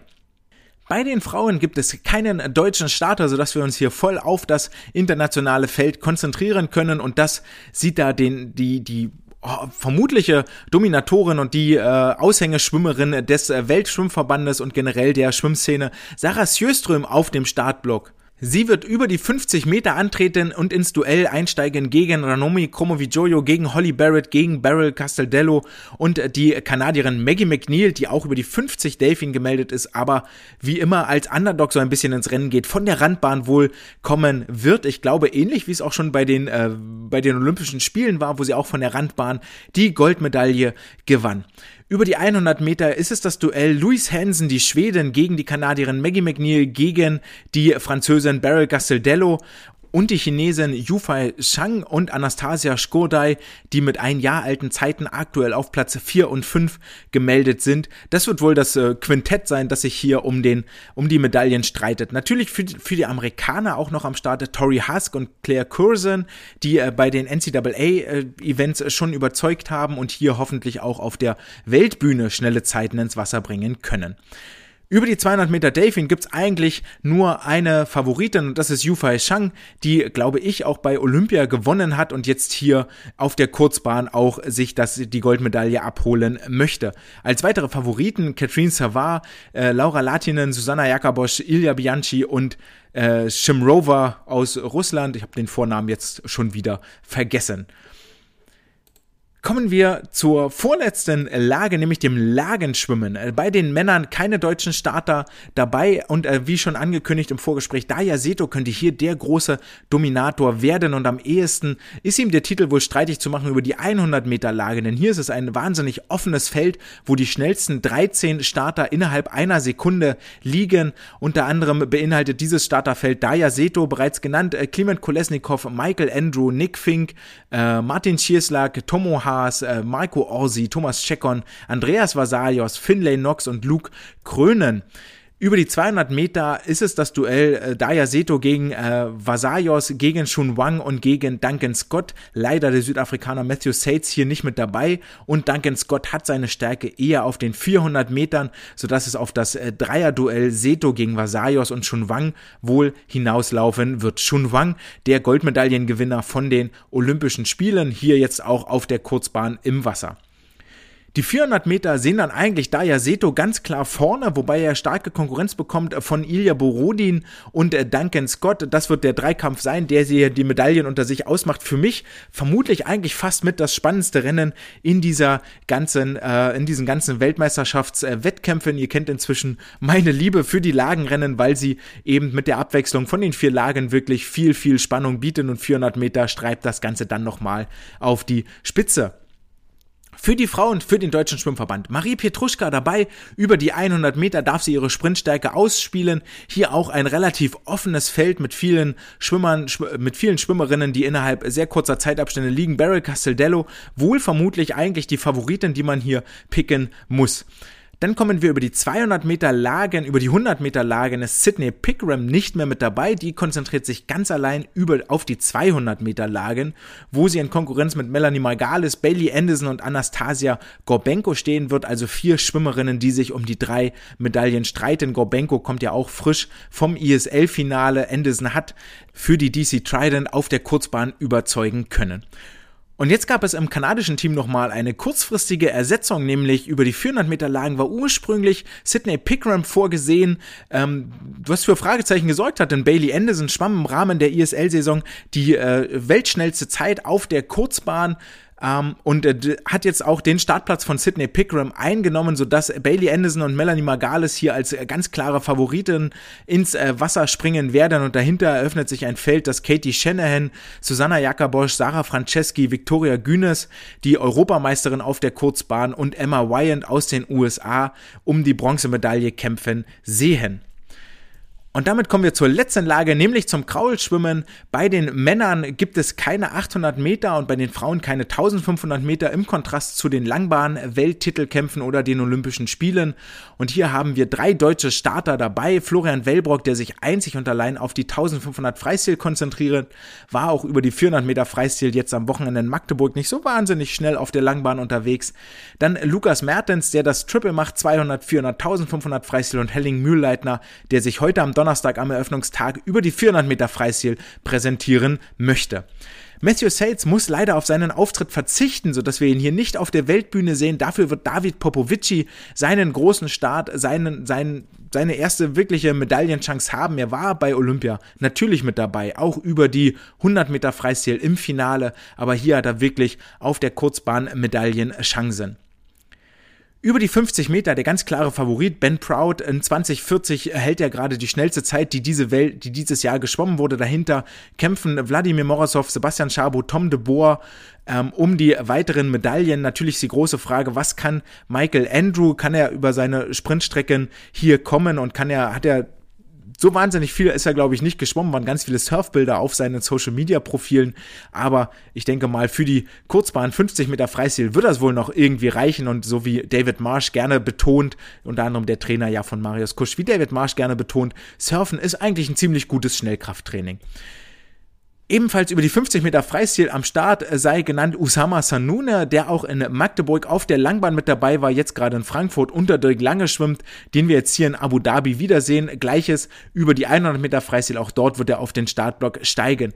Und hier ist es ein Vierkampf, der die Medaillen unter sich ausmachen wird. Kliment Kolesnikov, ihr erinnert euch zurück, derjenige, der hier ganz, ganz oft im Wasser sein wird, dreimal Rücken, einmal 100 Lagen, einmal 100 Freistil. Zack Apple, Alessandro Miressi und ähm, Rublev, der Russe, sind hier unterwegs zu nennen. Sanfu Wang auch mit dabei, Alessandro Sasseri ebenfalls auf dem Startblock mit unterwegs, sowie der, die beiden Briten, äh, nee, nur einer jetzt hier mit dabei, Tom Dean über die 100 Meter Freistil, der aber genauso wie Duncan Scott über die 200 seine Stärke hat. Und das wird auch das Duell sein. Duncan Scott gegen Tom Dean, gegen David Popovic, gegen Sanfu Wang über die 200 Meter. Auch hier ein wahnsinnig spannendes Rennen, das den Österreicher Felix Auberg mit auf dem Startblock sieht. Fernando Schäffer, Gregor Zirk, also der ein oder andere bekannte Name aus der ISL-Saison auch mit dabei. Über die 400 Meter kann dann Felix Auböck vermutlich viel eher seine Stärken ausspielen, ebenso wie Tom Dean und äh, Max Litchfield. Die Frage ist äh, natürlich, kann Danas Rapsis, der Litauer, bei einem Höhepunkt mal schnell schwimmen? Er geht als schnellstgemeldeter ins Wasser und ins Becken, aber traditionell kann er bei den Höhepunkten seine Bestleistung nicht abrufen. Ebenfalls am Start ist der äh, Tunesier Ahmed Hafnaoui, der wir erinnern uns alle über die 400 Meter Freistil bei Tokio, die Goldmedaille gewonnen hatte und ähm, er wird jetzt zeigen können, ob er wirklich auf äh, Dauer angelegt ist oder ob er eine Eintagsfliege ist, wie Joseph Schooling das 2016 in, to äh, in Rio de Janeiro gewesen ist über die 100 Meter Delfin. Letztendlich für mich eigentlich das Duell Tom Dean gegen Felix Auböck. Matthew Sates ja leider raus, also werden die beiden den Titel unter sich ausmachen. Und dann kommen wir zur ganz langen Strecke, 1500 Meter Freistil. Und hier ist es wie immer das europäische, europäisch dominiert, Gregorio Paltrinieri, Henrik Christiansen, Mikhailo Romanchuk und Florian Wellbrock, vier Starter, drei Medaillen, einer von den vier wird leer ausgehen. Und wir dürfen gespannt sein, inwiefern sich hier Rückschlüsse schon mal erkennen lassen von den Olympischen Spielen. Für Florian Wellbrock. Bei der EM war es ihm ja gelungen, Gregorio Paltrinieri zu besiegen. Und beide waren auch sehr, sehr lange, so erinnere ich mich, oder hatten zumindest Chancen Richtung Weltrekord zu schwimmen und das ist auch eine Frage, die sich hier auftut. Ist der 1500 Freistil Weltrekord in Gefahr oder ist er nicht in Gefahr? Wer holt sich den 50.000 Dollar Scheck nach Hause? Und aus deutscher Sicht gesprochen, kann Florian Wellbrock sich in die Rekordbücher eintragen und dort Paul Biedermann Gesellschaft leisten, dass er nicht mehr der einzige schwarz-rot-goldene Athlet ist, der dort in den FINA-Büchern drinsteht. Generell war zu vernehmen, dass wohl Florian Wellbrock aktuell sehr, sehr fit ist, was den Ausdauerbereich angeht. Deswegen auch sein Start über die 10 Kilometer im Freiwasser im Rahmen der World Swim Series und die 1500 Meter. Deswegen vermutlich auch die Begründung, warum es über die 400 Meter in Magdeburg am vergangenen Wochenende noch nicht so richtig schnell lief. Die deutschen Kraulfrauen haben wir vier Damen im Wasser unterwegs. Über die Sprintstrecke 100 Meter Marie Pietruschka und Annika Brun. Über die 200 Meter dann Annika Brun und Isabel Gose. Über die 400 Meter Isabel Gose und Leonie Kuhlmann. Und äh, die 800 Meter werden beschwommen von Isabel Gose, die hier auch über die 800 Meter, lasst uns dort oben anfangen, durchaus Medaillenchancen hat. Die äh, Favoritin ist die Russin Kipischnikova, die bereits den Kurzbahn-EM-Titel geholt hat und dort auch schon auf Weltrekord lag, aber dann war Isabel Gose schon als Zweitplatzierte, die dort angeschlagen hatte und das äh, Feld der Konkurrentinnen ist nicht so wahnsinnig umfangreich. Simona Quadarella ließ sie schon in Kasan, ließ Isabel Gose in Kasan schon hinter sich für die Silbermedaille. Dann gibt es noch die Polin Anja Keselji, die ähm, Kanadierin Summer McIntosh wird mit im Wasser sein, Merv Tünçel von den für die türkischen für den türkischen Schwimmverband sowie Emma Ryan und Katie, Katie Grimes für die Amerikanerinnen, aber durchaus für mich hier eine realistische Medaillenchance für Isabel Gose. Über die 400 Meter Freistil hat Isabel eine Finalchance. In meinen Augen das große Duell spielt sich hier woanders ab, nämlich Summer McIntosh gegen Shiban Horhi und äh, Kipischnikova die die 800 Meter ja als klare Favoritin ins Wasser springt und McIntosh und Horhi haben sich schon in der ISL wirklich sehr, sehr stark äh, zu Höchstleistungen angetrieben und hoffentlich können sie das jetzt hier auch in Abu Dhabi nochmal fortsetzen. Die 200 Meter Freistil sehen es Isabel Gose und ähm, Annika Brun, die beide durchaus vielleicht Finalchancen haben. Allerdings die Medaillen werden wohl auch hier durch Summer McIntosh, Shiban Horhi und Freya Anderson verteilt. Und die große Frage ist eigentlich, kann Shiban Horhi den Weltrekord schwimmen oder keinen Weltrekord schwimmen? Und wenn ich mich nicht ganz irre, geht es am, ähm, am Donnerstag direkt mit den 200 Meter Freistil los. Einmal kurz nachgucken und dann ähm, ja, könnte es direkt sein, dass sie am ersten Start mit vollem Fokus auf die 200 Meter Freistil diesen Weltrekord in Angriff nehmen kann, das ja das Programm deutlich dankbarer bei diesen Titelkämpfen als zum Beispiel bei der ISL. Und ja, das Programm geht tatsächlich am Donnerstag direkt los mit den 200 Meter Freistil, also haltet die Augen offen, es könnte einen neuen Weltrekord geben. Die 100 Meter sehen Shiban Hori gegen Sarah Sjöström. Die beiden sollten ja das Feld dominieren. Frage auch hier, wird es einen Weltrekord geben? Wird einer der beiden unter 50 Sekunden schwimmen? Ähm, wie fit sind sie gerade? Wie konzentriert sind sie gerade? Der Abstand zur ISL beträgt ja so roundabout zwei Wochen. Ähm, passt das überhaupt, um jetzt hier nochmal Höchstleistung zu bringen und wieder bei voller Leistungsfähigkeit zu sein? Über die 50 Freistil sah Sjöström die ganz klare Favoritin dahinter kämpfen Kasia Wasik, Ranomi Kromowidjojo und Abby Weitzel um die Medaillen. Und damit auch genug des Name-Droppings. Der Vollständigkeit halber sei gesagt, dass der DSV noch mit zwei Damenstaffeln vertreten sein wird. Über die 4x100 und 4x200 Meter Freistil werden Marie Petruschka, Isabel Gose, Annika Brun und Leonie Kuhlmann die deutschen Farben vertreten. Als Fazit bleibt festzuhalten, aus deutscher Sicht zumindest, ähm, dass wir durchaus zwei Titelchancen haben, nämlich durch Florian Wellbrock und Christian Diener. Wellbrock 1500 Freistil, Christian Diener 200 Meter Rücken. Medaillenchancen mit Isabel Gose über die 800 Freistil, Christian Diener über die 100 Meter Rücken und Finalchancen mit Marco und Fabi über die 200 Meter Brust und die 50 und 100 Meter durch äh, Fabian Schwingenschlögel. Henning Mühlleitner über die 400 Freistil, Lukas Mertens über die 1500 Freistil, Ramon Klenz über die 200 Delfin, Isabel Gose, Annika Brun über die 200 Freistil und die Staffeln haben natürlich auch immer Finalchancen. Und damit hoffe ich, äh, konnte ich euch ein bisschen den Mund wässrig machen Richtung ähm, Kurzbahn-WM in Abu Dhabi. Bleibt auf dem Laufenden, folgt den Social-Media-Kanälen, der DSV wird wohl posten. Ähm, ich werde die Ergebnisse und die Tageshighlights immer mit drin haben. Natürlich die Swimsport-News auch und äh, belagert gerne das ZDF, dass sie die Berichterstattung noch umfangreicher gestalten sollen. Damit jetzt auch äh, genug der Spekulationen, wer könnte vielleicht irgendwie wo was gewinnen, sondern kommen wir zu den harten Fakten, nämlich zur Wissenschaft der Woche.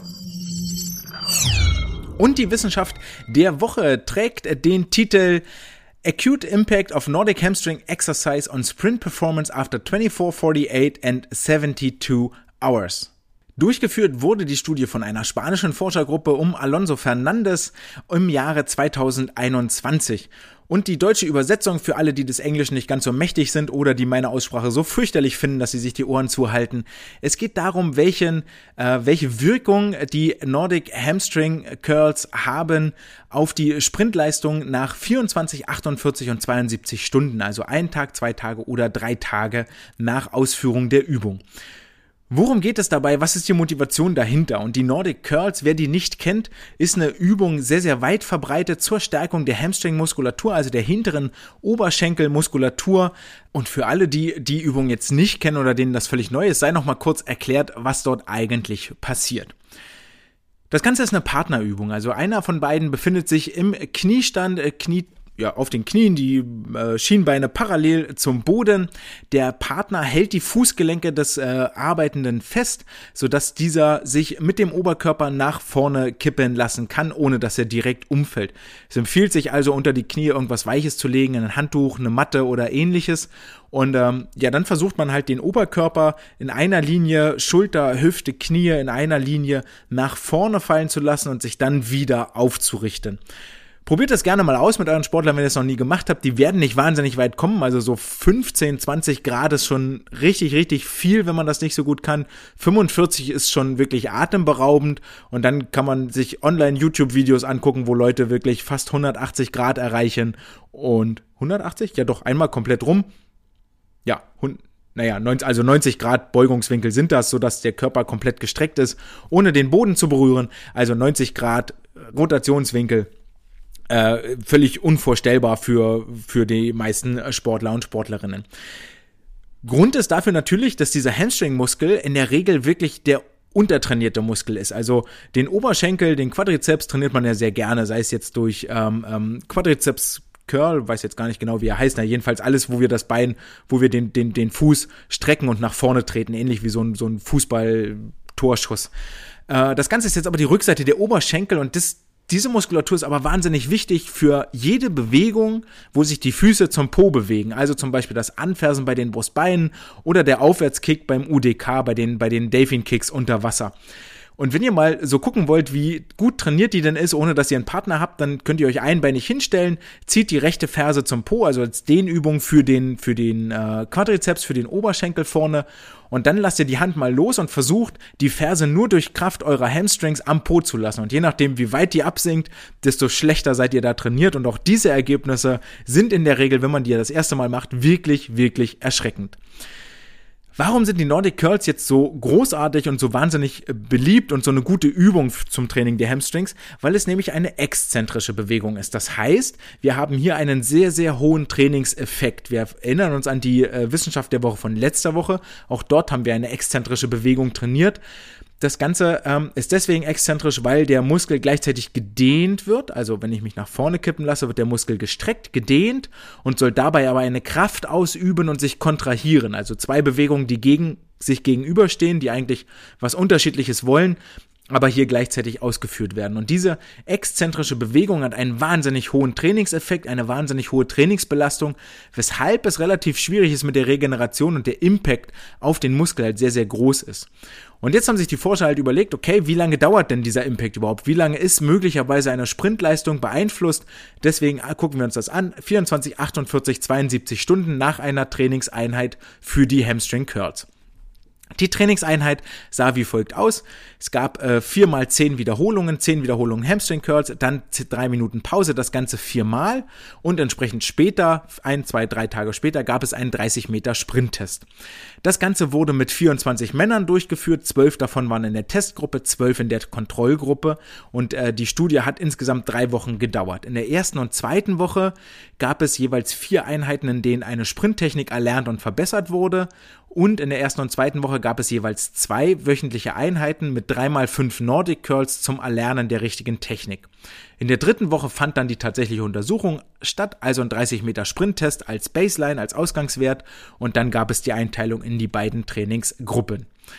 Und das Ergebnis äh, war wie folgt, dass nämlich die maximale Geschwindigkeit in diesem Sprint für bis zu 48 Stunden deutlich vermindert war. Also die Erholungszeit für den Muskel hat auf jeden Fall mindestens 48 Stunden gedauert. Nach 72 Stunden war kein Effekt mehr zu sehen. Da hatte sich das wieder an die Baseline quasi angeglichen. Die horizontale Kraft und die Leistung war ebenfalls für eine gewisse Zeit vermindert und das ist für uns interessant, weil es ja vor allen Dingen beim Startsprung bei der Wende darum geht, eine horizontale Kraft äh, zu ähm, applizieren, also anzubringen auf den Startblock, damit ich möglichst weit nach vorne komme und eine möglichst hohe Leistung im Abstoßverhalten an der Wende. Und die war ebenfalls beeinflusst und zwar negativ beeinflusst. Die Leistung für bis zu 24 Stunden und die Kraft für bis zu 48 Stunden. Also ähm, auch hier bietet sich das an, wenn ihr mit euren Sportlern also Nordic Hamstring Curls macht oder generell exzentrisches Krafttraining, dann immer nur mit ausreichend Abstand zum Wettkampf. Also Minimum zwei Tage, lieber drei Tage oder vier Tage je nachdem, wie eure Trainingseinheiten äh, so aufgebaut sind und wie ihr das überhaupt zur Verfügung habt. Äh, denn ansonsten kann der Sportler vielleicht gar keine Leistung bringen, selbst wenn er will. Take-Home-Message, exzentrisches Krafttraining, immer mit ausreichend Abstand zum Wettkampf, also mindestens zwei Tage, eher lieber drei oder vier. Was uns damit zum letzten Punkt des heutigen Tages äh, bringt, nämlich zur Aufgabe der Woche und wie ich sie so schön genannt habe, der Weihnachtsbaum of Pain. Ursprünglich hieß die Aufgabe mal Pyramid of Pain, also es wird eine Pyramidenstruktur, die sich, die ich euch hier gleich äh, beschreiben werde, aber wir befinden uns ja in der Adventszeit und Weihnachten steht vor der Tür. Wenn ihr also noch was Schönes äh, sucht, was eure Sportler töten soll, außer 100 mal 100, dann ist dieser Weihnachtsbaum of Pain die äh, Waffe eurer Wahl und dann, ähm, ja, könnt ihr gucken, wer so nach Weihnachten noch wiederkommt. Wir fangen nämlich oben an der Spitze an und beginnen mit 200 Meter maximales Tempo all out. Ziel ist es, Bestzeit plus 7 Sekunden zu unterbieten. Das klingt jetzt ganz schön hart, ist aber erfahrungsgemäß eine Aufgabe, die ich sehr gerne im Trainingslager gemacht habe. So in einer Einheit, so eine gute Ein-Stunden-Einheit, bisschen einschwimmen, machen wir hier Pyramid of Pain und dann äh, Viertelstunde ausschwimmen. Äh, gute Ein-Stunden-Einheit, danach brauchen die Sportler auch nicht mehr. Das ist schon machbar. Also die Sportler müssen sich da ein bisschen drauf einlassen und müssen da schon Bock drauf haben und dann ist das auch drin ziemlich gut direkt aus, also voll aus dem Training heraus. Wem das zu lullig erscheint, der kann natürlich auch fünf Sekunden draus machen als äh, Bestzeit plus fünf Sekunden oder Bestzeit plus drei Sekunden. Ich fand so Bestzeit plus sieben Sekunden immer ein Bereich, okay, das, das, das, das, das wirklich drin. Also 200 Meter Max, Bestzeit plus sieben Sekunden. Und dann gibt's ja zwei Optionen, Sportler schafft es oder Sportler schafft das nicht. Gehen wir zuerst den Weg, der Sportler schafft das. Dann gibt's nämlich eine gute Nachricht. Die halbieren die Streckenlänge und machen einen gebrochenen draus, nämlich 50 Meter plus 50 Meter mit 10 Sekunden Pause. Ziel ist es, schneller zu schwimmen als die Bestzeit plus 3 Sekunden. Schafft er das wieder? Dann gibt es noch einmal 50 Meter maximales Tempo. Ziel unter der 100 Meter äh, Rennschnittzeit zu bleiben. Schafft er das, darf er sich jubeln und von mir aus ein Leckerli nehmen, eine kleine Süßigkeit. Schafft er das nicht, dann gibt es als Strafe 30 Liegestütz. Wir bleiben auf der Erfolgreichseite. Also unser Sportler hat die 200 Meter äh, geschafft, war irgendwie 6,4 Sekunden über seiner Bestzeit und schwimmt die 50-50 und schafft es dort aber nicht, seine 100 Meter Bestzeit äh, um, um weniger als drei Sekunden zu überbieten, sondern schwimmt 100 Meter Bestzeit plus äh, 3,6 Sekunden.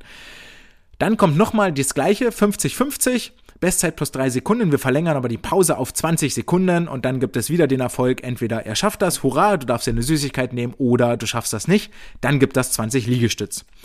Damit haben wir die erfolgreiche Seite abgearbeitet und wir kommen zur Scheiterseite. Wenn er nämlich die 200 Meter Max in Bestzeit absolviert und zwar Bestzeit plus äh, 7,3 Sekunden, machen wir es ein bisschen ärgerlich dann ist er gescheitert und darf nochmal 200 Meter schwimmen, diesmal aber in gebrochener Aufteilung wie folgt. 75 Meter vorweg, dann 50 Meter, dann 50 Meter und dann am Ende nochmal 25 Meter drauf. Das Ganze jeweils mit 10 Sekunden Pause und Ziel hierbei unter seiner Bestzeit zu bleiben. Schafft er das, geht das in den Mittelteil zu den 50-50 Bestzeit plus 3 Sekunden mit 20 Sekunden Pause, also das gleiche wie wir vorhin auf der anderen Seite schon hatten. Und schafft er das ärgerlicherweise nicht unter seiner Bestzeit zu schwimmen, sondern bleibt 1,2 Zehntel über seiner Bestzeit, dann gibt es das dritte Mal 200 Meter in der gleichen Aufteilung. 75, 50, 50, 25 unter Bestzeit, diesmal allerdings mit 20 Sekunden Pause nach jeder Teilstrecke. Und hier wieder zwei Optionen, er schafft das, hurra, du darfst dir eine kleine Süßigkeit nehmen oder du schaffst das nicht, dann 10 Liegestütz für dich, reicht auch völlig nach dreimal 200 All Out, sind 10 Liegestütz schon Strafe genug. Naja, und dann macht er noch ein bisschen äh, Weihnachtsstaffel oder lasst sie vom 1-Meter-Brett springen und dann kann Weihnachten auch kommen und alle sind glücklich und dürfen sich unter den Tannenbaum setzen und Geschenke auspacken. Mit diesen Abschlussworten entlasse ich euch auch für heute. Die Aufgabe der Woche findet ihr im Laufe der kommenden Tage äh, auch nochmal auf meinen Social Media Profilen auf Twitter und auf Instagram. Folgt dort gerne dem Swimcast. Wenn ihr Fragen habt, Anregungen, Kritik, wenn ihr nochmal äh, euch einfach nur austauschen wollt, dann schreibt gerne eine E-Mail an andre.swimcast.de. Ansonsten freue ich mich, wenn ihr eine Sternebewertung da lasst, wenn ihr nächste Woche wieder einschaltet. Dann das letzte Mal vor Weihnachten am 23.12. mit einer Auswertung der Kurzbahn-WM und und einem kleinen Ausblick auf die Feiertage. Das könnte dann tatsächlich mal wieder eine kürzere Folge werden, die unter der 60-Minuten-Marke bleibt. Für heute erstmal war es mir ein Vergnügen, dass ich euch unterhalten durfte. Mir hat das viel Spaß gemacht. Ich hoffe euch auch. Wir hören uns nächste Woche wieder. Bleibt gesund, haltet die Ohren steif und genießt die Weihnachtsstimmung. Wir hören uns nächste Woche. Ciao.